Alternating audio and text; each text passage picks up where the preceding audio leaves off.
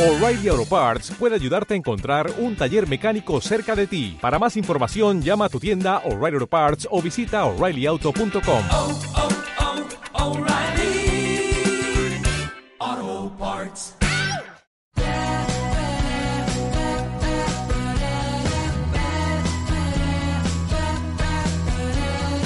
Así comienza Subamos el Volumen, Educando en Finanzas, el podcast que te ayudará a aprender nociones básicas sobre el ahorro, la administración y la inversión de tu dinero, escuchando diferentes charlas con referentes y especialistas. En esta segunda temporada, a través de los episodios, en Subamos el Volumen hablaremos de los diferentes temas que hacen al mundo de las finanzas, desde finanzas descentralizadas y criptomonedas hasta todo tipo de temas relacionados con finanzas tradicionales, como renta fija y variable, futuros y commodities, distintos tipos de análisis de activos, finanzas en las redes sociales, política monetaria, local y mundial, entre otros temas. Pero también hablaremos de inclusión y educación financiera, fintechs y tecnología. Creemos que este podcast es nuestro granito de arena para reforzar la agenda educativa del futuro y que educar en finanzas puede generar progreso individual y colectivo. Si te gusta lo que hacemos, tu aporte puede ser difundirlo. Dale, vení, escucha con nosotros este nuevo episodio. Ahora sí, subamos el volumen.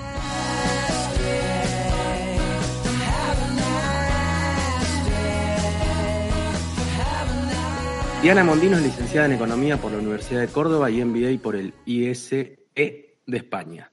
Es directora de Relaciones Institucionales de UCEMA y profesora de Finanzas en el MBA y en la Maestría en Finanzas de esa casa de estudios. También fue y es miembro del directorio de importantes empresas argentinas y colabora con la Fundación Banco de Alimentos. En el ámbito privado también ha fundado una calificadora de riesgo y ha trabajado varios años en Standard Poor's. Diana es divina. Ahora también nos informa y nos divierte a diario en Twitter. El fin de semana pasado me vi completo el programa de Mirta Legrand porque ella era una de las invitadas y de repente la veo por todos lados hablando de economía. Y entonces me pareció necesario invitarla a hablar en Subamos el Volumen de este gran lío llamado Argentina y su economía. Y como siento que la invitada me queda grande, invité a que me ayude a entrevistar a José da Pena, otra persona que conocí gracias al podcast y del cual este, me he convertido en cierta forma en fan. Diana, ante todo agradecerte por conversar hoy con los oyentes de Subamos el Volumen. Este podcast se propone edu- educar en finanzas, presentando algún tema en particular a través de una conversación con un especialista en ese tema. Cada tanto, como ahora, hablamos un poco de economía más en general. Así que va la primera pregunta. ¿A cuánto va a estar el dólar en diciembre? Y si lo puedes decir con dos decimales, mejor aún. No, no, en serio. Por Arranquemos. supuesto, te lo puedo poner en relación a la kriptonita, te lo puedo poner en... Claro, claro. Pero viste que... eh, Una aclaración. En todo mi currículum no dijiste que José es mi jefe en el máster de ah, es tu jefe, no, no No, sabía. Muy bien. No sabía que era tu jefe. yo tengo el gusto, mira, tengo el placer, tengo el honor de, de trabajar con Diana, así que en ese sentido yo me, yo me rindo ante ella. Bueno, vos sabés que cuando entrevistábamos el año pasado a Juan Carlos de Pablo, nos decía, hablando de esto de estimar el dólar, que algunos hasta se animan a meterle dos decimales, lo cual ya es tener realmente un, un- un conocimiento superior. Pero vamos por una pregunta. Estimar eh, el dólar, la inflación o el nivel de actividad o el de desempleo, cualquier estimación. Sí, yo, aclararía la pregunta de Juan también, diría, ¿cuál dólar? Claro, ¿cuál de todos, no? Pero bueno, en serio, arranquemos por una pregunta grande y veamos a dónde nos lleva. ¿Cuál es, en tu opinión, Diana, el principal problema económico de Argentina? Y me refiero a algún problema crónico. Obviamente, el nivel y la ineficiencia del gasto público. Argentina gasta mucho y gasta mal. Y eso nos ha ido llevando a una serie de problemas que van este, encorsetando la economía. Perdón, si sienten un boom boom es porque está pasando alguna de estas tantas marchas que hay. Es una, una oficina muy alegre, este, siempre tenemos algún tipo de, de bombo por aquí. Pero bueno, el punto que del gasto obliga a intentar mantener un nivel de recaudación alto, ese nivel de recaudación este, agobia a las empresas, además está mal pensado, mal hecho, tiene un montón de, eh, digamos, de, de inconsistencias dentro del propio sistema, o sea, no solo, de nuevo, el sistema, lo que gastamos es mucho y mal, lo que recaudamos también es mucho y mal. Eso lleva a medidas regulatorias, este gobierno y el anterior y el anterior y el anterior, cada vez que tienen un problema, lo que trataban de prohibir el resultado en vez de originar las causas. Así que sí, el principal problema en Argentina es que gastamos mucho, gastamos mal y nadie quiere decirlo. Pero en ese sentido, Diana, también, eso no se puede lograr sin una cierta complacencia de la población, ¿no? Es decir, el gasto público con respecto al PIB pasó del 20, de 20, si mal no recuerdo, puedo fallar los números, del 20%, del 20 y pico al 40 y pico por ciento del PBI. Y da la sensación que la gente está satisfecha con eso. Es decir, no hay marchas en contra del gasto público a pesar de que esa es la principal causa, ¿no? Es decir, ¿cómo, cómo se llega a eso, no? Sí, al contrario, por ejemplo, esta marcha que estamos teniendo es para que aumente el gasto público. Todo el mundo quiere cobrar más. Quiere que le quiten a otro y cobrar más uno. Y nadie tiene conciencia de que el, el cúmulo de pagarle a otro se hace imposible. Por otra parte, también, cuando digo que gastamos mal, no solamente por una cuestión de ineficiencia, sino por la cantidad de huequitos que existen en el colador, que es el gasto, y todo el mundo también lo justifica porque este, dicen, bueno, al fin y al cabo son todos iguales, es todo lo mismo, lo cual es perverso para una sociedad en su conjunto. O sea, si mañana apareciera petróleo en la Plaza de Mayo, si mañana nos regalaran 100 bitcoins a cada argentino, lo mismo esta sociedad se encargaría de dilapidarlo y no buscaríamos eficiencia. No hay una convicción que eficiencia, productividad, son palabras que existan, no, no, nadie considera que eso es importante. Ahora, yo te por el pregunto, gobierno, ¿no? El propio gobierno no cree en eso. ahora, yo te pregunto, eh, por ahí es, es una pavada, no lo sé, pero se, se me ocurre mientras te escucho. Esto de que no haya una gran mayoría de argentinos quejándonos del gasto público, puede tener que ver también con que una gran mayoría también somos parte del problema al ser parte del, del, del, digamos, el empleo público, que es un elefante gigante. A ver, todos recibimos algo. El empleo público o los planes son muy evidentes, pero no te olvides que el Estado termina contratando. Pongo un ejemplo. La comunidad artística tiene, digamos, mucha más facilidad de tener ingresos a través de algún contrato con el Estado de alguna naturaleza, que nadie discute cuánto es, cómo es, a quién, si es lo más apropiado o no. Eh, te pongo otro ejemplo. Todas las publicaciones que hace cualquier este, pequeña subsecretaría de alguna parte tiene su propio diseño, tiene su propio logo, tiene su propia publicidad. Por lo tanto, hay compañías de diseño, compañías de publicidad, las imprentas, los periódicos, que todos viven de eso. Entonces, el gasto público no es solamente personal, es todo lo que se gasta también en el resto de la economía.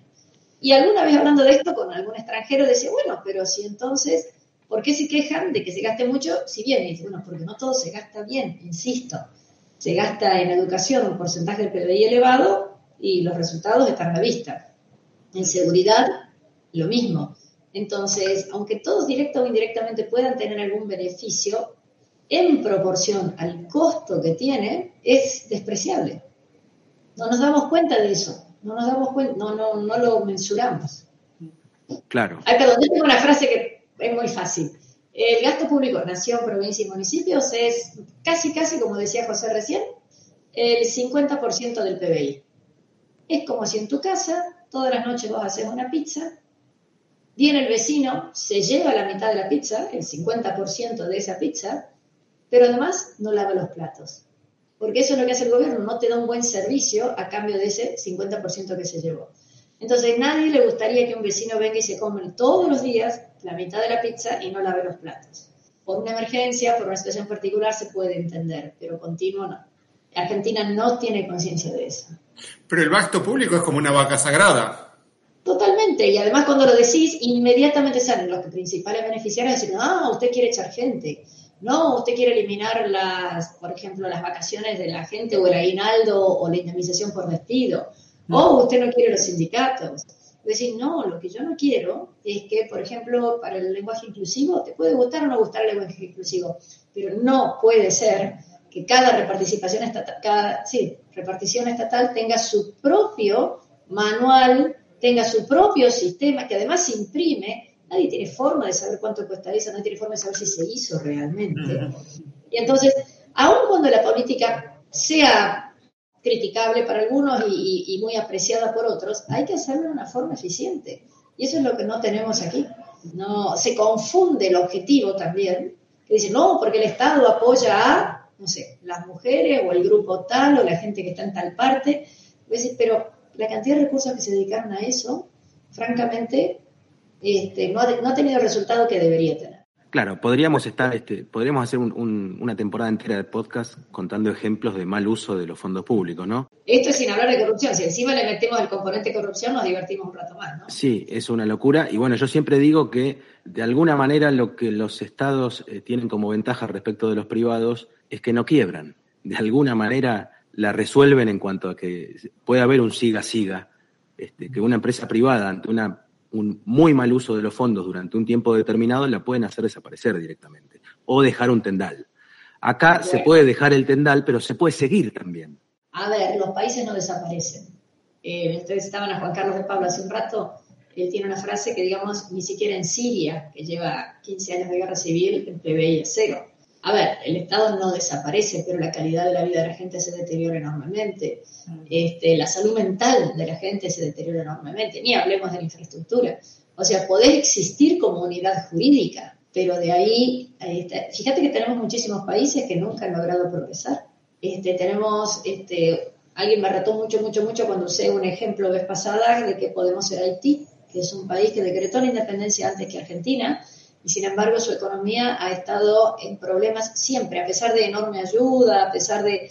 Y, y es muy claro y evidente que vos tenés en la misma isla, Santo Domingo y Haití, este, Claro. muy diferentes resultados. Claro. Bueno, me criticaron mucho porque justo una vez que lo dije, habían, bueno, una cosa terrible, habían matado al presidente con sicarios, bueno, una cosa horrible. Pero el punto es la economía. Tenemos muchos países que nunca han logrado crecer. Tenemos Corea del Norte y Corea del Sur también. Alemania del Este, Alemania del Oeste. Son, casos de laboratorio, ¿no? Y esos son más evidentes. Tenés este, dentro de, África, de Sudáfrica las pequeñas repúblicas que se armaron para contener este, situaciones tribales este, elegidas por la gente que quería vivir ahí. Entonces hay muchísimos ejemplos en donde se puede o no se puede crecer. No es una cuestión de recursos. Japón tiene recursos naturales notablemente menores que lo que tienen sus vecinos o nosotros comparados sería extraordinario. Y sin embargo, mover la rueda económica es muy difícil. Y para eso lo que te hace falta no es hablar de economía, es hablar de instituciones. ¿Cuáles son las instituciones que hacen que un país pueda crecer, que un país pueda prosperar? Hay muchos estudios, hay miles de anécdotas, es cuestión de, de rendirse ante la evidencia. Pero en el caso argentino, me voy a poner en modo irónico, ¿la culpa es de la restricción externa o no? Uf, siempre, siempre, la culpa es la restricción externa. Entonces, como la restricción, traduzcamos para la gente, la restricción externa es que no tengo dólares. Entonces, como no tengo dólares, prohíbo exportar. Qué genio que soy. Y le vendo barato los dólares, hasta ayer. Le vendo barato los dólares a los importadores, digo hasta ayer porque han sacado una nueva regulación que lo complica un montón. Entonces vos decís, a ver muchachos, ¿cómo era la cosa? Este, el acceso a los dólares tiene una cantidad de distorsiones extraordinarias y vos decís, pero un momentito, ¿cómo que el acceso a los dólares? Los dólares son del tipo que labura, vendió algo afuera y consiguió que alguien se lo pague. O del señor que vende una casa y la consigue vender en dólares. ¿Cómo que el acceso a los dólares?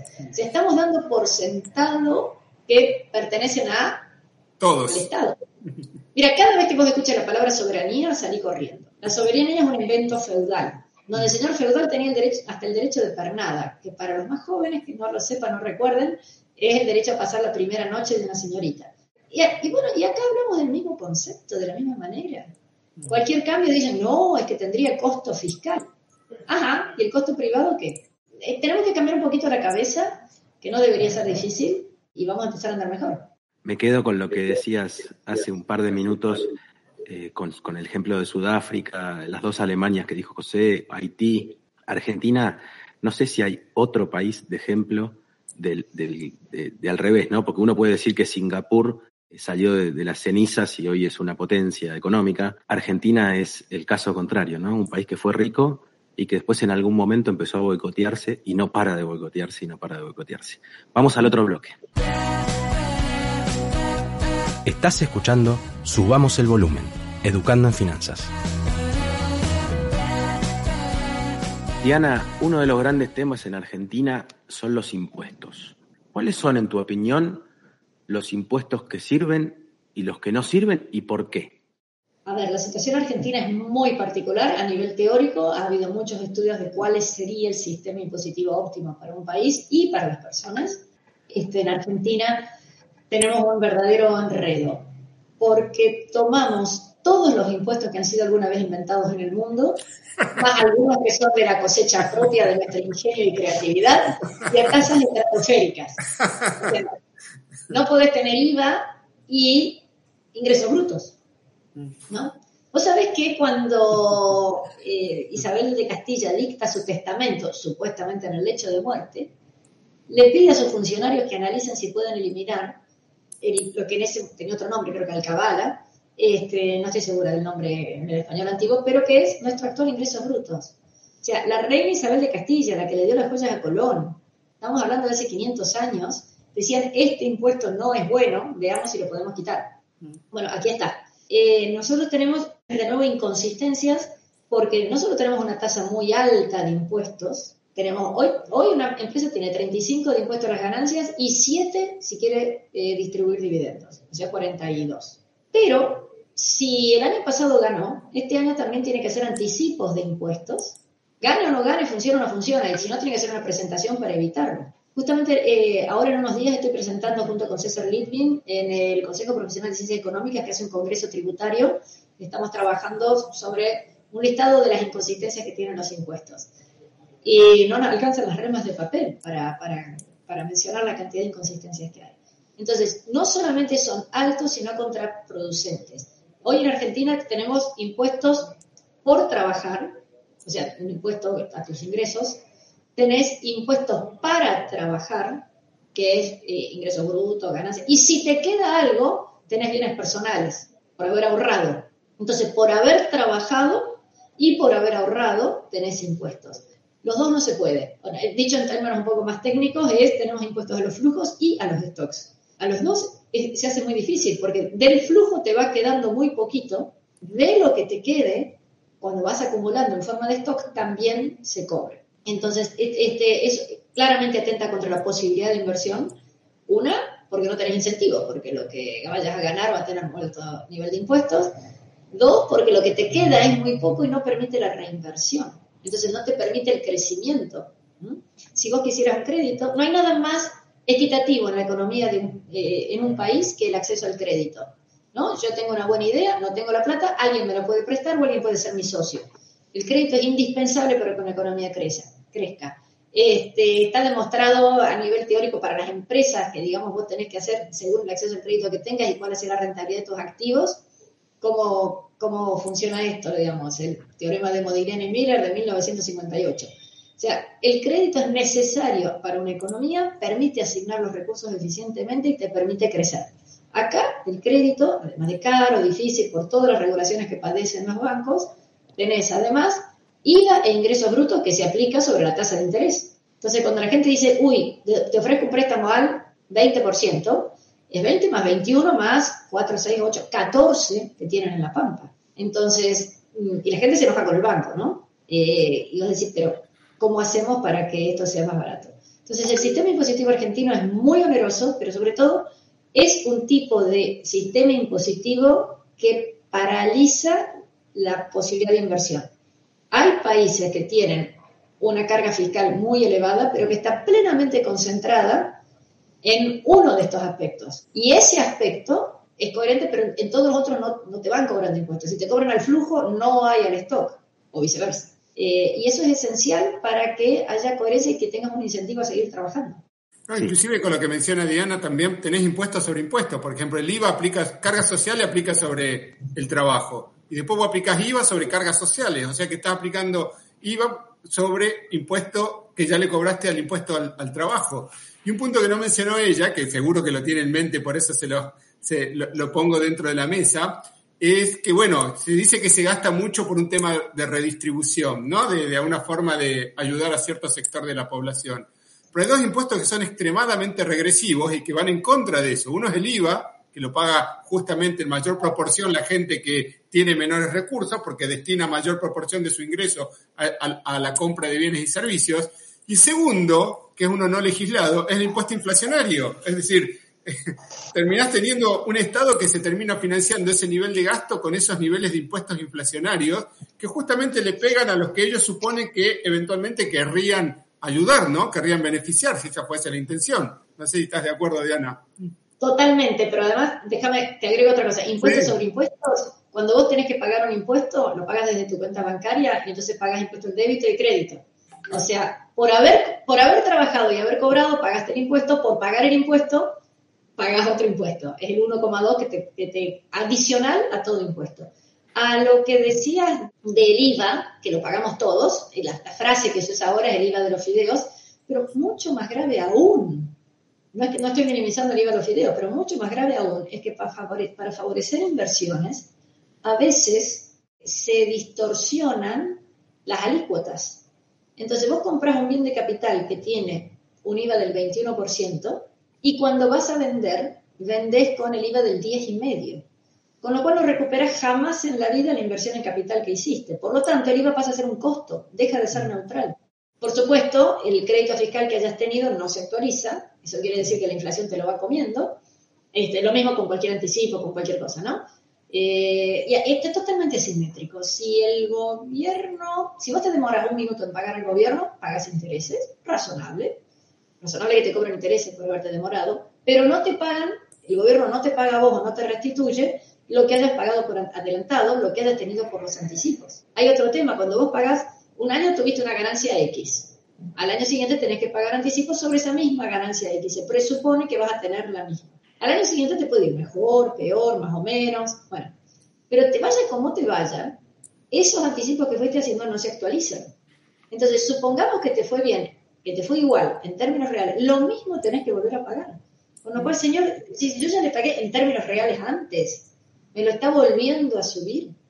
Así que es un tema también extremadamente complejo. Y una cosa que me da muchísima rabia, ahí esto debería ser más simpático todo en un podcast para un amigo más simpático, pero entre las asimetrías estas que tenemos de que no se actualizan y no se ajustan y no se modifican, todas estas son cosas que podrían ser, muchas de estas cosas no necesitan una ley, podrían ser modificadas por la FIP, porque es exclusivamente un método, una herramienta que utiliza la FIP. No necesitas mayoría en el Congreso para hacerlo. No necesitas enviar un proyecto de ley para hacerlo. Las alícuotas no las definen. El Congreso dice, tengo una alícuota máxima de tanto. Señores de la FIP, administren ustedes. Hay, hay un punto de lo que vos mencionás, eh, cuando se discutió mucho, que después se logró después de mucho tiempo, cuando ya era evidente que había un elefante en la sala, ¿no? El ajuste por inflación en las empresas.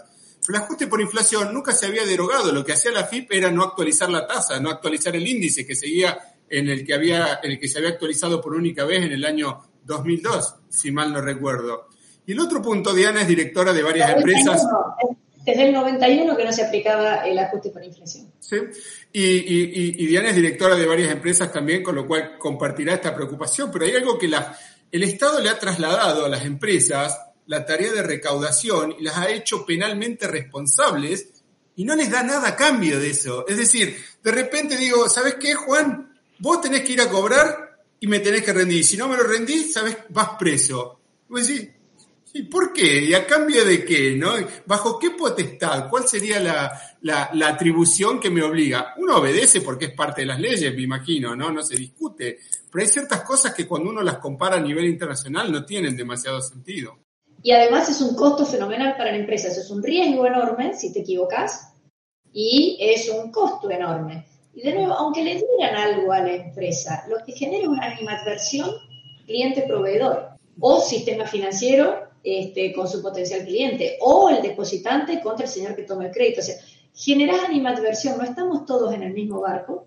No es que, o sea, todas las acciones que se plantean en Argentina son como si fueran, eh, voy a decirlo fácil, juegos de suma cero, ¿no? O sea, lo que, gana, lo que gana Juan es porque se lo quita a Pedro en vez de que estemos en la parte creativa, en la parte de generación, en la parte de mayor actividad. Fíjate con el tema de las retenciones a las exportaciones. El gobierno cree que si disminuyera las retenciones, la gente no produciría, al contrario, primero producirías más porque ganas más, pero además, todo el, mayor flujo de cuando se distribuiría en toda la cadena de valor. Los camiones destartalados que están, a lo mejor podrían cobrar más y tener camiones en mejores condiciones, a lo mejor comprarías más zapatillas para el hijo del señor de la carnicería, en donde vas a ir a comprar más carne para el asadito del domingo. O sea, no ven esta, enorme relación que es la telaraña que es la economía. Se considera que el gobierno es el único que está en condiciones de asignar. Y lamentablemente, también cuando asigna o controla, lo hace de una forma que es muy poco eficaz. Si vos querés que el precio del yogur sea barato, eventualmente, no concuerdo con los precios fijos ni los precios cuidados, pero eventualmente ponele un tope al yogur y deja que en la cadena se distribuyan entre ellos. Aquí hacemos al revés, le pones un tope al pobre señor tambero que no gana plata, entonces nunca hay más leche y entonces nunca crece la oferta. Y, y, a partir de ahí, entonces la poca leche que hay, con la poca cosa que hay, el yogur termina siendo carísimo. Los controles de precios son nefastos, jamás han funcionado, hay libro como de, desde los 4.000 años de historia de control de precios, un montón de historias al respecto, pero si lo vas a hacer, no lo hagas al principio de la cadena, que perjudica a todos los que vienen después. Hacerlo al final y que se repartan entre ellos en base, sabe Dios qué, algún tipo de concepto de elasticidad o lo que sea que haya entre ellos. Pero no me pongas el precio al final. Y todo lo que hace este gobierno, y el anterior, y el anterior, y el anterior, es poner topes al que produce, al que produce ya en, la etapa final. No, no, tiene ninguna posibilidad de que eso tenga éxito. Te escucho y me, y me angustio. Eh, yo administro una pyme en Estados Unidos y es muy fácil. Literalmente es muy fácil. Me lleva media hora por día la parte netamente de administración y, y la cuestión impositiva y, llevar eso al día. Y estuve 15 años al frente de una pyme acá en Argentina eh, y, todo lo que decís lo viví en carne propia respecto a los impuestos, porque, como decía José, eh, el Estado te pone como agente de retención y te da esa carga, digamos, y, no te retribuye por eso, pero además, este, y solo como un pequeño ejemplo para terminar el bloque, este, cuando vos, por ejemplo, conciliás un banco en Estados Unidos, es el ingreso y el egreso de dinero y nada más. En Argentina puede llegar a haber hasta ocho movimientos por un ingreso o hasta ocho movimientos por un. Bueno, sobre todo por los ingresos, ¿no? Por todo tipo de las retenciones y los impuestos a los débitos y créditos sobre las retenciones, sobre el IVA, sobre esto y sobre el otro, generando que también, y englobando un poco en todo lo que contaste y los ejemplos que diste y todo, que además hace que, sobre todo las pymes, que son los que, los, los que siempre de alguna manera tienen recursos escasos humanos, ¿no? Usen mucho tiempo en cumplir con eh, dentro de la, diaria laboral. Es terrible el tiempo que le dedicamos a no solo a pagarlos a los impuestos, sino a administrarlos, entenderlos, eh, liquidarlos, etcétera. El contador, sea interno o externo, termina estando mano a mano con el dueño de la, de la pyme, ahí, trabajando todos los días, todo el tiempo. No hay descanso para dedicarse al core de cualquier negocio. No hay descanso. Vamos al otro bloque. Estás escuchando Subamos el Volumen, Educando en Finanzas. Diana, hablabas de los impuestos y no me quiero eh, de alguna manera eh, ir tan de tema porque hay otras cosas que queremos preguntarte. Pero a grandes rasgos, esto da para ocho horas por ahí, pero a grandes rasgos, ¿cuál es la reforma impositiva que hay que hacer en Argentina? Hay muchas reformas posibles. Por empezar, no tenemos que olvidarnos de la fenomenal economía negra que existe. Exacto. Y si querés incorporarla o no. Porque si encontraras la reforma óptima, tampoco podés incorporar la economía negra en un minuto, porque esa gente está sobreviviendo. En general, en general están sobreviviendo apenas. Si le pones algún impuesto, por más que sería justo, equitativo, que todos paguemos lo mismo, realmente tenés que tener mucho cuidado en no destruirlo. Lo cual es bastante extraño, digamos, como que un economista está proponiendo cuidemos a la economía negra. Suena extraño, pero en este momento es realmente importante para la supervivencia del país. Las reformas que se han analizado son de muy diferente naturaleza. Puedes tener una que sea verdaderamente extrema, diciendo a partir del primero de enero hay solamente tres impuestos, 10% para todo, este, nada más que 10, digo 10%, pero sí, una, la misma tasa para IVA, para, para ganancias y para nada, y se desaparecen más de 140 impuestos que realmente tienen un nivel de recaudación bajísimo y que solamente complican. Bueno, esa es una posibilidad. Otra posibilidad es decir, señores, todo lo nuevo tiene un régimen impositivo diferente. Es más, para la gente que está desempleada, eh, ni siquiera van a tener algún tipo de cargas sociales o lo que sea. Es injusto, todo esto es injusto con el que ya está. Los legacy, los que ya existen, tendrían probablemente que conservar toda la estructura impositiva que hay, porque con eso se está manteniendo hoy el gasto público que hay. Pero eso introduciría una fenomenal shot de adrenalina en la economía, porque todo el mundo querría pasarse a lo nuevo. Salvo en algunas pocas experiencias, vos dirías, bueno, yo tengo esta empresa que vende zapatos, me hago otra empresita nueva que también vende zapatos y esa nueva empresita tiene una estructura impositiva totalmente diferente. El empleado que está en una, a lo mejor le gusta pasarse a la otra, porque no va a tener que pagar el mismo nivel de impuestos. Hasta que eso ocurriera, hasta que se generara ese dinamismo, mantendrías un nivel de recaudación similar al que tenés ahora y eso tal vez te dé tiempo para acomodar el gasto público. No nos olvidemos que del gasto público, esto es algo que no mencionamos, el gasto público de la nación, 50% es el gasto previsional. Ese no solo no lo puedes bajar, sino que habría que subirlo. O sea, las jubilaciones están totalmente distorsionadas, el monto es bajísimo, o sea, no tenés libertad en ese 50%, al contrario, tiene que aumentar. Lo que hay que hacer es con todo el resto eh, modificarlo. Entonces ahí tendrías otra posibilidad. Una tercera posibilidad es armar correspondencia fiscal. Digamos que es que cada, que cada provincia recaude por sí misma y gaste por sí misma. Eso implica modificar no solo la coparticipación federal, sino, ¿te acuerdas los famosos pactos preexistentes que están en la Constitución Nacional o en la batalla de caseros? En donde lo que se hizo es tomar el control de la aduana, que no fuera solamente de la provincia de Buenos Aires, sino que se repartiera con las provincias, nos tenemos que ir 150 años para atrás, más.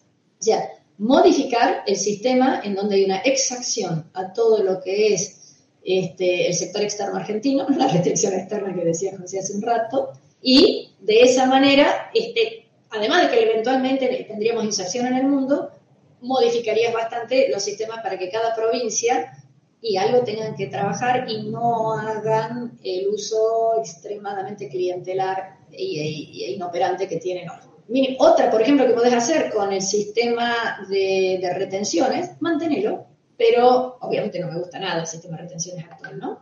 Pero mantenerlo y que los fondos que se obtengan de retenciones no van a rentas generales, sino que van al lugar del origen de la exportación. Entonces vos tendrías tres arroyos que exporta trigo asfaltada en oro ¿no? Con lo que se dedican a eso y que la comunidad elige si hacer más rutas, más hospitales o un boliche bailable, no sé, pero algo que crea en esa comunidad genera este, más actividad y los beneficios de haber generado la riqueza sobre la cual se cobraron los impuestos. ¿Qué posibilidad hay de hacer estos cambios?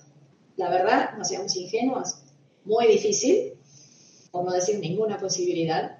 Eh, todo el mundo quiere que haya algún cambio en lo que le afecta, pero que los demás sigan haciendo lo, que hacían. Una reestructuración de esta naturaleza hubiera sido posible tal vez hace unos años, en donde hubieras, hubieras tenido apoyo de préstamos del exterior o de algo hasta que financiaras esto. Nosotros Argentina ya dos veces en, los últimos 20 años ha desperdiciado esta oportunidad.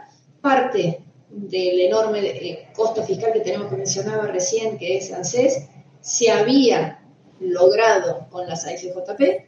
Parte de la deuda eh, durante el menemismo que creció extraordinariamente fue porque justamente se sistematizó, se instrumentó la deuda que había en el sistema previsional, pero hubiera eliminado completamente deudas futuras.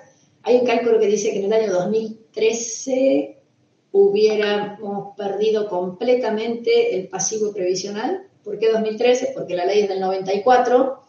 La gente en general que se sumó a eso ya era más bien joven, o sea, proponerle que algún tipo de 30 años no se hubiera querido meter en el régimen de FJP, que te acordás que fue masivo, gente de 55 años se metió, pero ponerle que algún tipo de 30 años no se hubiera querido meter, ya habían pasado los 30 años en el 2013. Ya Argentina hubiera tenido déficit previsional cero. Ya sabemos lo que pasó con las AFJP. Lo mismo ahora con la muy tibia, muy tibia reforma fiscal que se inició con Macri, y la financiación que obtuvo hasta que se hiciera la transición, la financiación la gente lo interpretó mal y esa transición no llegó a existir. Hubo grandes cambios, por ejemplo, en el déficit de empresas públicas, etcétera, pero la verdad que la reforma fiscal fue muy, muy, muy suavecita, muy de a poquito. Entiendo, había déficit fiscal, no podías reventarlo. Hoy, en el estado en que vamos a llegar al 2023, yo creo que a menos que hagas una reforma fiscal abrupta, muy grande, que corras el riesgo de financiar completamente al sector público, va a ser muy difícil este, de estructurar ninguna salida. Fíjate que estoy hablando solamente del sistema fiscal, no estoy hablando del sistema monetario, este, no estoy hablando de lo que se hace con el régimen cambiario, que son otras, digamos, palabras mayores de otros temas que también hay que solucionar. Hoy Argentina tiene el déficit propiamente dicho, primario, no estamos pagando intereses de la deuda, que eso habría que considerarlo. El déficit cuasi fiscal es fenomenal, Y la jodita del Banco Central en el ROFEX, yo no tengo idea si alguien ha hecho un cálculo de cuánto nos va a costar eso. Entonces, si sumás todo eso, el déficit, ¿cuánto es? Mínimo 8% del PBI. Pero sí, 4 que está declarado, más un poquito del primario, más un poquito del base fiscal. Estoy siendo extremadamente cuidadosa, cariñosa y conservadora. ¿Cómo se soluciona un tema de esa envergadura? Emitiendo es imposible. Si querés, en el próximo bloque y último bloque hablamos de la situación del Banco Central. Pero te vas a quedar sin oyentes. Nadie va a querer seguir escuchando hasta el final.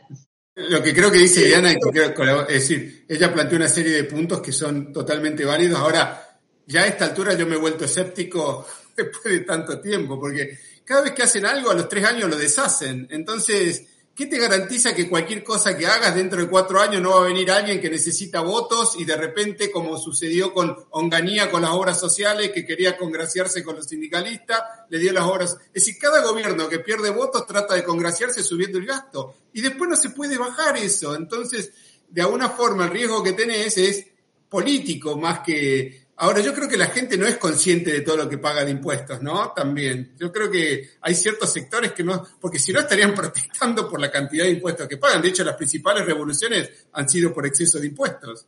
Todas las revoluciones han sido por exceso de impuestos, todas, de la primera a la última. A ver, Hernán Cortés eh, lo conquistó al, imperio azteca con Moctezuma porque los otros eh, pueblos que estaban ahí estaban hartos de pagarle, pagar tributo. Eh, lo mismo pasó con los mayas, lo mismo pasó en cómo Roma conquistaba. Mm. Cómo los bárbaros conquistaron a Roma. Mm. O sea, basta de impuestos. O sea, la gente se revelaba y decía, y el que venía te decía, yo te voy a cobrar menos, ayúdame. La media hora, inconsistencia temporal. Este, pero ahora, esto que decís, mira, la reforma fiscal, esta tibia que hizo Macri, ha habido hace poco, este, en las últimas declaraciones de, de Guzmán que leí, eh, y en el presupuesto, pará, está, está en, el, en, el, mensaje al Congreso del presupuesto diciendo, hemos logrado desarmar la reforma fiscal. O sea, diciendo, qué suerte que ahora cobramos más, pero son tan trampositos que parte de la reforma fiscal era ir bajando algo, los impuestos a las ganancias, y te daban un incentivo diciendo, bueno, señores, si usted reinvierte, le bajo, pero si usted distribuye dividendos, le cobro adicional un 7%. Bueno, hace cuánto, dos semanas, tres semanas que estamos en el principio de septiembre. Ese 7% que nunca había estado reglamentado ha sido reglamentado retroactivo en enero de 2018. O sea, quitamos de la reforma lo que era reducción, pero lo que era aumento, ese quedó. No, y la imaginación es increíble. ¿Te acordás en esta reforma fiscal lo que eran los impuestos, ¿cómo se llamaban? Cartulares, no, eh, tenía otra palabra. Eh, que era por, por, tipo de impuesto. O sea, si vos habías comprado acciones o bonos, tenían un impuesto. Los celulares. Los celulares, ahí está. Este, entonces, si vos ganabas en uno, pagás. Si perdías en otro, lo lamento, no lo podías compensar con el que Eso, Perdón, el señor Markovich nos explicó en la teoría del portafolio que conviene la diversificación. Además, usted me está obligando a seguir invirtiendo en una porquería que ya no quiero más porque ya me quemé con leche y veo esa vaca y lloro y usted me está diciendo que tengo que invertir ahí si algún día quiero recuperar los impuestos que usted me acaba de cobrar. Mm. Así que no, no, no, no, es una cosa que, mm, digamos, el... Pero ¿por qué, ¿por qué hay tolerancia con eso? A mí lo que me intriga de esta conversación es, ¿por qué hay tolerancia con la falta de crecimiento? ¿Hay tolerancia con el exceso de impuestos? ¿Hay, hay tolerancia con la inflación? Es decir, tantos factores que en cualquier lugar del mundo implicaría que un gobierno no puede durar tres meses, sea del color que sea, ¿no? Yo no tengo una explicación, no tengo una explicación. Creo que la resignación este, nos ha hecho muchísimo daño. Creo que no sé si realmente es tan importante la inmigración de chicos jóvenes en cantidad de gente, mm. pero creo que eso es algo que pega tanto, tanto, tanto, pega tanto en las familias, que va a haber empezar a haber una restricción. Pero hoy estamos convencidos que el único mecanismo que tenemos es las elecciones, esperar las elecciones, y la verdad que en las elecciones nuestros representantes, yo qué sé, vos votar el primero de la lista, el tercero de la lista, mm, ¿Sabés quién es el quinto de la lista? No tenés ni idea. Si tuvieras que hablar con un diputado, ¿a quién le hablas? Este, mm. ¿Qué haría ese diputado? Mm. Si en temas tan evidentes, que son exclusivamente un tema de valores morales como el aborto, no sabías qué corno iba a, votar cada diputado o senador, le preguntabas media hora antes de que iba a votar y, dice, básicamente espero que me llame el jefe o la jefa. Este, no, no, puede ser, ese es un tema que es Este, además no habían llegado a su constituency, a, su, a, a sus votantes, para saber qué es lo que opina, opina cada uno. O sea, habíamos quedado en el absurdo de que dependíamos de la cuestión moral de cada persona, pero que además ni siquiera estaban dispuestos a jugar. Mira, en Los Simpsons hay un dibujito que, bueno, todos los Sim- no hay nada en el mundo que no haya sido previsto en Los Simpsons. Pero hay uno en donde Homero Simpson sueña que está, tiene que elegir al presidente de Estados Unidos. Y es una máquina tragamonedas, una, una, el equivalente de eso, que el tipo tiene que mover una palanca y según cómo él mueva la palanca, va a ser el presidente fulano mengano. Y estamos en esa situación, en donde hay una aleatoriedad total. No tenés conciencia de qué es lo que pide o representa cada parte. Yo creo que en estas elecciones, por primera vez, hemos tenido algunos candidatos que dicen lo que piensan. Todos los demás te hablan de sensaciones. Es la vida que queremos. A ver, perdón. Ay, bueno, eh, lástima que esto tiene imagen porque me estoy poniendo colorada, ¿no? Pero, escúchame, este, están diciendo, la, la, la campaña de frente de todo fue sexo y drogas, por favor. ¿Cómo puede ser que eso sea lo que se propone? En todo caso, yo, si lo propones, quitar una de las dos, las dos no, porque ya aburrido. Pero, pero muchachos, ¿cómo, ¿cómo pretendés que la gente haga algo? No, no. Y se distorsiona continuamente qué es lo que se muestra, cómo se muestra, a quién se muestra. Pongo otro ejemplo, ahora han salido esto de los Pandora Papers. Independientemente de que tener algo en un offshore no es ilegal, independientemente de que lo que podés haber estado haciendo evasión, pero no quiere decir que la actividad previa haya sido ilegal. Bueno, o sea, de todo eso, algunos serán señores muy tramposos, pero no todos. ¿Quiénes te enteraste acá? De los futbolistas que ni siquiera ganaron eh, su, plata en Argentina. O sea, que si eventualmente si evadieron, le evadieron a otro fisco, no al argentino, ¿no? Y sin embargo, de los presentadores de televisión no sale nada, de los que son locales. Entonces, decir, ¿por qué no tomamos conciencia de nuestros problemas? ¿Por qué tenemos que hablar del problema de los demás? Y hay un montón de esas cosas. O sea, básicamente no tengo una respuesta, José, de por qué la gente se aguanta esto. ¿Por qué la gente no actúa? ¿Por qué la... Perdón, yo charlo bastante. Si alguien me invita, yo charlo. Si nadie me invita, me quedo haciendo mi trabajito y mi tiqui, tiqui, tiqui, que estoy todo el santo día, ¿no? Y te dicen, che, cuidado con lo que dijiste. ¿Qué dije de malo? Bueno, podría haber sido malo, podría haber sido malo, pero ¿qué molesta que uno diga que no se puede cobrar a los flujos y a los stocks simultáneamente? ¿Por qué eso podría ser algo que tenés cuidado con lo que estás diciendo? A ver, ¿dónde, ¿dónde está ese miedo? ¿Por qué tenemos ese miedo? ¿Por qué no podemos actuar? Sí tengo miedo a la inseguridad, como tenemos todos los argentinos. Sí tenemos miedo a las consecuencias de temas como la falta de educación de nuestros hijos, de toda la sociedad en su conjunto, porque eso nos perjudica a todos. Sí tengo miedo porque las rutas son una porquería y alguien, vamos, agarraste un bache, te das vuelta y se mata a alguien. Sí tengo miedo a esas cosas, pero por hablar. Y esta sociedad tiene miedo de hablar. Toda la sociedad tiene miedo de hablar. Es verdad lo que decís. Es verdad lo que decís. Para terminar el bloque, Diana, te hago una pregunta que no, no es chiquita, pero bueno, vamos a tratar de... Eh, yo no sé ni mucho de economía ni, ni, nada de eso, pero afortunadamente, qué sé yo, sé sumar, sé atarme los cordones y algunas cosas así básicas. Porque cuando vos hablabas de, del tema impuestos, hay un primo hermano ahí, que es lo siguiente. Un país como el nuestro que necesita continuamente endeudarse, para lo que sea. Después ya, ya, vimos si era bueno o malo. En el próximo bloque vamos a hablar un poco de eso también. Eh, la única forma que tenés, creo yo, ¿no? Para devolver dinero a un este, acreedor externo es que te ingresen más dólares de los que salen. O sea, que las exportaciones sean mayor a las importaciones, porque tampoco somos líderes, por ejemplo, no sé, en servicios financieros o en cuestiones que, que también pueden para, generar... Te interrumpo un segundito para completar sí. tu pregunta. Sí. No necesariamente, porque lo que vos tenés que tener es rollover de deuda. Si vos lográs rollover de deuda, es bueno, que es lo que hace Japón. Pero, pero a donde quiero llegar es a lo siguiente. Más todavía, segunda interrupción. Eh, te, necesitas tener superávit fiscal en pesos y salirle a comprar los dólares a la Argentina. Claro digamos, es bastante simple pensar cuáles son las dos o tres cosas que hay que hacer para que los dólares sobren. La principal que tenemos es, creo yo, el, el, el, agro, todo lo que el agro produce y exporta. Pero lo que te quiero preguntar en realidad, Diana, es, ¿qué es lo que estamos haciendo tan mal en relación al comercio exterior?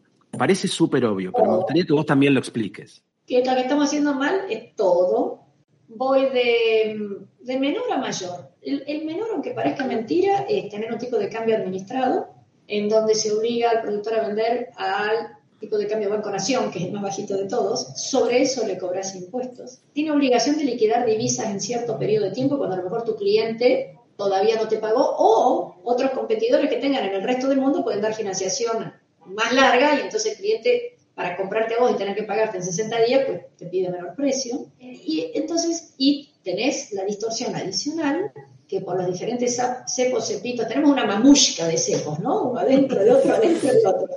Y esta mamushka de cepos hace que vos, si tenés que comprar este celular o una computadora como la que estamos hablando, no te cuesta el dólar a 100 menos retenciones. Te cuesta el dólar verdadero, ¿no? Porque además, todas las cosas que el señor que te vende la computadora tiene que pagar todos los impuestos que estuvimos hablando antes. Así que eso lo hace muy difícil. Supongamos que mágicamente eso se reduce. A ver, parcialmente durante el gobierno de Macri se habían eliminado este tipo de restricciones, ¿no? Este, tenía un tipo de cambio flex, no flexible, pero digamos un tipo de cambio único.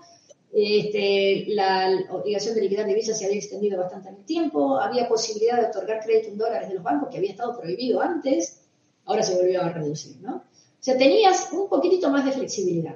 Pero otras cosas grandes que nos faltan son confiabilidad, de que le vas a entregar la mercadería que tiene que ser, la viveza argentina, etcétera, los costos logísticos que son muy elevados, y por si esto fuera poco, prácticamente no tenemos tratados de ninguna especie, por ejemplo, tratados sanitarios. ¿Qué significa un tratado? Tratado de libre comercio no es solamente los impuestos, que eso es obvio que tiene enorme importancia. Es todo lo que, que no tengas que cumplir dos veces en el país de origen y en el país receptor con medidas sanitarias, medidas de control, medidas de etiquetado, medidas de lo que sea. Fíjate lo que está pasando con el Brexit. Al salirse del Brexit, este, al salirse de Gran Bretaña, las colas de camiones en Dover, porque están dos o tres días para conseguir pasar del otro lado, porque ahora tienen que pasar un montón de papelitos que antes no eran necesarios. Vos dentro de Europa te podés mover del país A al país B, al país C, al país J, vas y venís, intercambiás, nadie sabe nada, es la misma moneda, etc. Ahora Inglaterra tiene que a pesar de que han mantenido todos los protocolos, eh, los protocolos sanitarios, etcétera, lo mismo tenés que presentar que cumpliste el protocolo en el país de origen y viceversa, ¿no? Entonces, este, eso para Argentina es un pecado, porque los absurdos, ridículos e ignorantes, ignorantes con H, así te lo digo, porque son tan brutos que lo escriben mal, de las personas que manejan estos temas, dicen, no, una apertura de la economía es bajar aranceles. Bueno, la verdad es que me gustaría que bajen aranceles, pero por favor, por lo menos haceme lo otro. Por favor, homologar este, distintos criterios con otros países. Y de esa manera bajas el costo operativo, que es equivalente a tener que hacer las retenciones dos veces, que es equivalente a tener que trabajar para el, el fisco en otras cosas. O sea, acá nos quedamos tan en la cosa chiquita, nos quedamos tan en las palabras estas que se dicen huecas, diciendo la apertura de la economía es destructiva. Primero, no es cierto, no ha sido cierto, nunca ha sido cierto ni a nivel teórico ni empírico en ningún país del mundo. Pero ponele que algún salame se lo crea. Seguí cobrando aranceles si querés, seguí currando en la aduana por cobrar los aranceles y por tener el permiso de lo que sea, pero permitime homologar en el resto del país, homologarme etiquetas. Esta semana hemos tenido el circo de la, de la ley de etiquetas se discute si el azúcar, si el sodio. Digo, muchachos, ¿qué hacemos con los productos que se exportan? Arcor manda caramelitos y manda barritas de cereal, pero pongo un nombre, no debería decirlo, pero digamos, hay muchísimas, dentífrico, ¿qué hacemos con esas cosas? ¿Qué hacemos con toda esa producción? O sea, vas a tener que tener dos paquetitos diferentes. Hoy vos agarras cualquiera de estas cosas y dice, producido en tal lado, importador en Chile, importador en Colombia, importador en Perú, importador en Uruguay. Y ahora le vas a cambiar la etiqueta. ¿Le vas a hacer que para Argentina sea distinta que para el otro lado? ¿Qué costo operativo tiene eso? Bueno, tengo mi opinión sobre la ley de etiquetado en serio y que no podamos vender un alfajor en el bar del SEMA, José. Escuchame, qué mala onda. Yo no sé cómo das clase vos, pero siempre tengo un juguito y alguna cosa. Ahora no podríamos, ¿no? Si esta ley saliera. Pero pensar desde el punto de vista productivo, pensar desde el punto de vista operativo, pensar en el costo que estás imponiendo a terceros. Y ahí, a lo mejor, podemos ver. Y si te focalizas en el área externa, te focalizas en la exportación y vas viendo qué es lo que se necesita para poder exportar, a su vez, eso tiene una gran ventaja que te alinea el uso de los muy escasos recursos que tiene Argentina. ¿A dónde vas a poner plata? ¿En recitales en la costa o en una nueva grúa en un puerto, que además son casi todos privados. ¿En dónde vas a poner recursos? ¿En el aire acondicionado de la, de la casilla de, lo que, del gendarme? El pobre tipo tiene que estar ahí en el medio de la nada. ¿O se lo vas a seguir poniendo los patrulleros rosas del Ministerio de Diversidad? Entonces, yo creo que tener claro que la apertura de la economía es esencial para el crecimiento, tiene infinitas virtudes para el crecimiento, para el desarrollo y que te sirve para alinear recursos. Yo prefiero que el gendarme tenga aire acondicionado en el medio de la nada y no algunas otras cosas, que por supuesto el que las recibía va a estar enojado, pero siempre tenés que definir prioridades. Y Argentina tiene que definir prioridades en función de alinearse con el resto del mundo. Es todo lo contrario que lo que estamos haciendo. Todo lo contrario de la normativa que ha salido anoche. Tenemos que, que cambiar el chip. Y como dice José, no sé si la palabra es quejarnos, pero empezar a hacer propuestas. Diana, eh, me dejas pensando, bueno, es muy difícil hablar en una hora de, de economía argentina y de, y de, todo lo que pasa. Este, me quedo con la, con la cabeza revuelta para seguir pensando después. Vamos al último bloque. Estás escuchando Subamos el Volumen, Educando en Finanzas. Diana, eh, bueno, ya nombramos algunos temas centrales de nuestro país y su economía. Pensemos por un momento que mañana te despertás y te nombraron ministro de Economía, no te puedes negar. Eh, no, por... yo voy a ser cónsul en Portugal, no hay que hacer o, nada. Ojalá, ojalá, y aparte ahí hay muchos este, beneficios. Juan, yo, yo, creo que ella prefiere hablar del Banco Central, ¿eh? Sí, sí, creo sí, no, que por eso, pero, le, le cae mejor pero, el Banco Central. Pero yo lo que digo es, ¿por dónde empezarías a, a desenredar este gran nudo? Y me gustaría que, como el tiempo apremia también, eh, vayamos más para el lado de, de, del, ban del, Banco Central de Argentina, de su deuda, de toda esa cuestión. Me, me, gustaría saber mucho qué pensás sobre todo eso. A ver, desatar el nudo no se empieza por el Banco Central hoy, creo, aunque es una espada de Damocles que ya la tenemos tocándonos el pelito. Para, hoy para desatar el nudo es exportación, exportación, exportación, exportación. Ese, por ahí empezamos. Si a mí además me dejas como ciudadana, educación, educación, educación, ¿no? Y no lo que estamos haciendo ahora de educación, sino una cosa totalmente diferente. Y otro día me invitás y hablamos de todo el tiempo de eso. Pero digamos, se necesita una sociedad que se pueda incorporar al siglo XX, no te digo XXI, al siglo XX, y dejemos la Edad Media en un montón de las cosas que estamos haciendo con nuestros chicos. Pero a ver, Banco Central, como el gobierno tiene más gastos que lo que recauda, le pide platita al, al Banco Central. El Banco Central dice, sí señor, ¿cómo no? O sea, la independencia del Banco Central significaría o debería significar que el Banco Central no se somete a los requerimientos o necesidades que tenga el Tesoro, el gobierno. Pero la verdad que si lo hace, dice, sí, te puedo mandar dividendos, te puedo mandar hacer un préstamo, etc. ¿Y qué ocurre? Distorsionamos completamente elementos contables. O sea, Fray Luca Paciolo en el año 1200 y algo, yo creo que si ve esto se vuelve a morir. Porque eh, lo que tenemos es, en el lado de los activos deberíamos tener reservas, de los cuales esas reservas, supongamos que fueran todas reservas maravillosas en dólares y no estos papelitos que te firma el gobierno de turno. Y del lado de los pasivos tenés la base monetaria. Entonces, como se obliga a las empresas a entregar los dólares, le entra un dólar al gobierno y le da 100 pesos a el productor. En realidad no se los da, los 100 pesos le da 65 al productor y 35 al gobierno, pero no importa. Desde el punto de vista del balance, entra un dólar y tengo un pasivo de 100 pesos. El dólar, como debe ser contabilizado en pesos de acuerdo, de acuerdo a nuestra contabilidad, miren, 100 pesos equivalente a un dólar de un lado, 100 pesos del otro. Como esos 100 pesos dando vuelta dentro de la economía, este, no hay más producción, los 100 pesos lo único que hacen es buscar comprar la misma cantidad de productos que había antes, pero son 100 pesos adicionales que hay dentro de la economía, entonces eso te genera inflación. Y no me voy a meter con que la inflación es siempre y en todo lugar un fenómeno monetario, no lo quiero explicar como desde ese punto de vista, simplemente te digo, mira, tenés más guita, pero podés comprar lo mismo de antes. Corre, porque el vecino también tiene más guita. Así que apurate y comprar lo que puedas. Perfecto. Entonces, viene el señor y dice, bueno, yo Banco Central reabsorbo ese dinero. Que se lo di a Juancito que compró algo en el supermercado del chino, que compró zapatillas, que compró este, en la empresa XX que le pagó a los empleados que lo depositaron en el banco de la esquina y termina el Banco Central tomándolos a través del ELIC. Después, si querés, hablamos de lo que están haciendo con el sistema financiero local, que eso te da una tristeza infinita. Pero bueno, el Banco Central entonces ahora sigue teniendo un dólar que vale 100 pesos y tiene, en vez de 100 pesos en el pasivo, tiene un papel llamado LELIC, podría ser una obligación negociable, podría ponerle cualquier otro nombre, que devenga una tasa de interés del hoy 38%, José, más o menos. Sí, 38.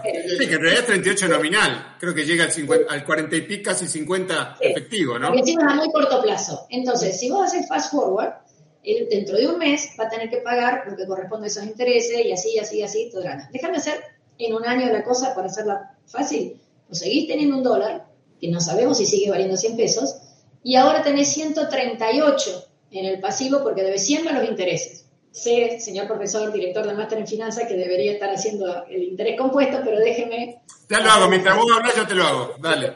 Bueno, ok. Entonces, 100, un dólar, que varía 100, y 138 del lado del pasivo, o lo que me diga José que es la verdadera cuenta. Entonces, o el dólar me lo subís de precio para que el dólar ya no valga 100, sino que valga 138, o voy a tener un verdadero problema patrimonial. Por otra parte, como el Banco Central no tiene capacidad de emitir, no, no gana plata con nada, el Banco Central no vende ningún servicio, no hace nada, está para hacer otras cosas, va a tener que emitir esos 38 adicionalmente para pagar los intereses de lo que te prometió por los 100 anteriores. Con lo cual tenés una verdadera bola de nieve la bola de las LELIC, tenés una bola de nieve por el lado del pasivo y seguís teniendo un dólar del otro lado. Entonces, o ese dólar va creciendo al mismo ritmo de las LELIC, o we have a problem. Houston, acá tenés que hacer. Le pongo un, un poquito más de chimichurri a la cosa. Ese dólar resulta que dice el, el gobierno, che, la verdad ese dólar que tenía yo lo necesito para, o un importador dice yo lo necesito porque, y entonces se lo dan y en donde, antes decías un dólar, ahora tenés un papelito que dice, te voy a devolver en pesos lo que vale un dólar dentro de 10 años, a tasa cero. Eso es lo que acaban de hacer con los DEC. Entonces, ahora tenés un pasivo que va corriendo un taxi a una X tasa y un activo que antes por lo menos lo podías devaluar y ahora ya ni siquiera lo puedes devaluar, ¿no? Porque ya no lo tenés más, ya se lo prestaste al gobierno. Entonces, ¿qué es ese balance del Banco Central? Sí, dinámicamente inestable. No sí, eso no es un agujero negro incontenible. Y antes decían, no, no, pero es que antes daba dividendos. Pero a ver, señores, ¿cómo es el dividendo? ¿Cómo era, cómo era la jodita de los dividendos que hemos tenido hace un tiempo? Eh? El dólar valía, siempre, voy a decir un número diferente para que no se mezclen. El dólar valía mil pesos, 10 pesos, 10 pesos, valía 10 pesos, y por algún motivo pasaba a valer 12. Entonces decían, ah, hemos ganado 2 porque yo mis activos, que un dólar 10 pesos, un dólar 12, gané 2. Y le daban los dos al gobierno. Que es como decir, yo tengo camperas de cuero para vender en mi negocio y ahora subieron de precio, soy más rico, me puedo gastar en dividendos. Pero si me gasto en dividendos, me sirve una campera, ya no la tengo más, ya no tengo más los dólares. Entonces, con el chistecito este de dar dividendos, nos fuimos quedando sin los dólares. Con el chistecito de prestárselos al gobierno, lo fuimos sustituyendo a los dólares que quedaban por pesos y ahí viene la duda, entonces, cuánto te van quedando de reservas líquidas. Tercer tema, si querés, y menos mal que el bloque se acaba rápido, porque si no tengo para seguir. Pero el tercer tema es que el Banco Central está vendiendo dólares a futuro. Ya lo hizo en el 2015, 2014, 2015. Yo, dame los pesos ahora y yo eh, te, voy a, a determinado precio te vendo en el futuro. Si no llega, perdiste plata. Si ganaste, sí, sí llega, ganó. Y el, el Banco Central está obligado a entregárselos al precio predeterminado. Esta es una operación extremadamente habitual en todas partes del mundo, pero sobre todo entre particulares. Pocos son los casos en donde un gobierno puede hacerlo o quiere hacerlo, porque el riesgo es fenomenal. Bueno, el gobierno, yo ya no sé cuánto es el que tiene. ¿Tenés idea vos, José, cuánto será el nacional que tiene el Banco Central? no, no, bueno, lo que sea, así sea un centavo, es algo que si devalúa, no tiene que ponerle la diferencia. Eh, con lo cual, el, balance del Banco Central es una tristeza infinita y eso que me hace que yo ya sé hoy que van a tener que emitir más, aunque nunca más entre un solo dólar, aunque el, banco, aunque el, gobierno equilibre sus cuentas instantáneamente y no tenga necesidad de, no, no haya déficit, yo lo mismo sé que el Banco Central va a tener que emitir por lo menos 38% de la base monetaria. O cuando se hace, la cuenta, que ahí- que acabo de hacer el cálculo, a siete días se hace 46%. Bueno, yo ya sé que va a tener que emitir 46%, aunque no haya déficit, aunque no financie el Banco Central, aunque no haga ningún tipo de cosas con las reservas. Houston, we have two problems. Así que, digamos, y eso es algo que toda la sociedad ve, y eso es algo Claro, y que- de alguna forma la raíz de todo eso, ¿de dónde viene? De la monetización de la dominancia fiscal, del déficit. O sea que es- siempre terminamos en el mismo, es como si fuera un círculo que tiene un centro en el medio más denso, más profundo, que ter- siempre terminás cayendo en el mismo centro, ¿no? Sí, sí, un agujero negro, pero a ver, de nuevo, eh, José lo dice en forma elegante de la dominancia fiscal, yo lo digo muy a lo bruto, gastamos mucho y gastamos mal. Entonces, porque si gastáramos bien, por lo menos habría cierta eficiencia en la Claro. No tendría que pagar de nuevo la salud, no tendría que pagar de nuevo la educación. Y otros dicen, eh, ¿vos querés que se fundan la- las prepagas? No, señor, sería una sola cosa y estarían compensadas entre sí. Pero bueno, todo, a ver, Argentina tiene infinitos problemas, pero también tiene infinitas oportunidades. La cuestión es que las reconozcamos y que nos focalicemos solo en las oportunidades. Y el próximo presidente no va a tener que ser Mr. Simpatía, el próximo ministro no va a tener que ser el graduado wow, wow, wow, en el que habla beautiful English, sino que va a tener que ser un tipo que sepa decir no. Yo quiero un casi mudo, que lo único que diga es no. Porque todos nos enojamos con el ministro de Economía de turno, el actual, el anterior, el anterior, el anterior. Pero resulta que los que gastan son los otros ñatos, ¿no? ¿Hay cuánto? ¿22 ministerios? ¿21, 23 por ahí?